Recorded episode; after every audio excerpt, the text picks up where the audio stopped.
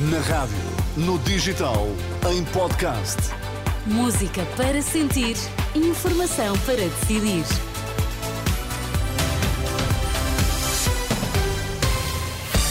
Notícias das 5 na Renascença com a Ana Rita Borda d'Água. Para já os destaques, bom dia. Bom dia. Relatório do Conselho da Europa alerta que maus tratos a pessoas detidas pela PSP e GNR continuam a ocorrer com o passar do tempo. Vem tempo frio e seco já a partir desta quarta-feira.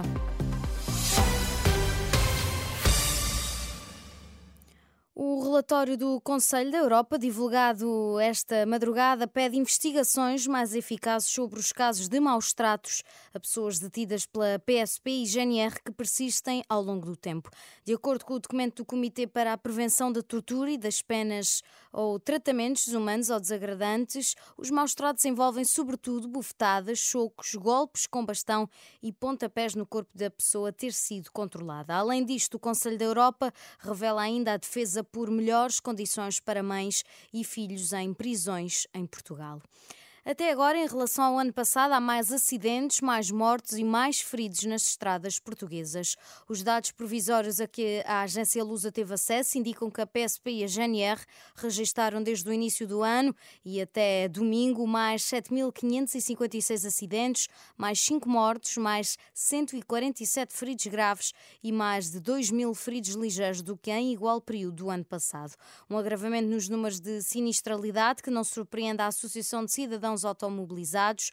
Ouvido pela Renascença, Manuel João Ramos queixa-se do que diz ser a falta de uma política de educação rodoviária e de fiscalização. A grande omissão na fiscalização, repare, se nós temos níveis de fiscalização elevados é sobretudo por causa dos radares. Não temos patrulhamento efetivo nas estradas nem nas ruas, ah, não temos, não temos uma política de fiscalização e de, e de educação rodoviária clara. Não temos inspeções nem auditorias de segurança rodoviária nas estradas que mais precisam. Temos um, um problemas gravíssimos de, de, sinalização. Manuel João Ramos, da Associação de Cidadãos Automobilizados, ouvido pela jornalista Marisa Gonçalves.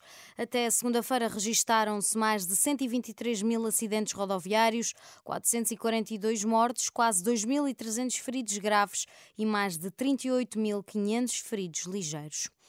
Um ano depois do temporal, há ainda muito por recuperar no distrito de Porto Alegre. O secretário de Estado das Infraestruturas vai ser ouvido esta quarta-feira de manhã no Parlamento, a pedido do PCP. Os conselhos mais afetados foram Monforte, Ponte Sor e Fronteira.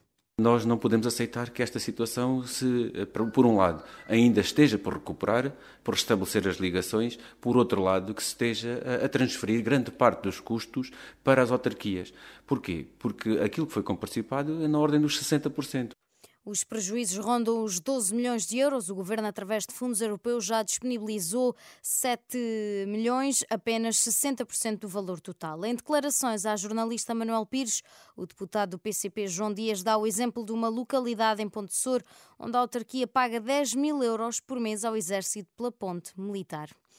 Vem aí tempo frio e seco. Já nesta quarta-feira pode contar com uma descida acentuada das temperaturas, como adianta a Renascença a meteorologista Paula Leitão. Vai-se notar mais a descida das temperaturas. A temperatura estava muito alta para esta época do ano uh, e vai voltar a valores que são mais uh, frequentes durante o mês de dezembro. Não são temperaturas extremamente baixas, eh, mas são bastante mais baixas do que aquilo que se sentiu nos dias anteriores.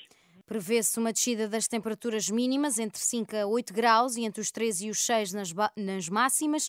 Os termómetros vão aproximar-se dos 0 graus nas regiões de Trás-os-Montes e Beira Alta e há condições para a formação de gelo e geada a partir da próxima madrugada.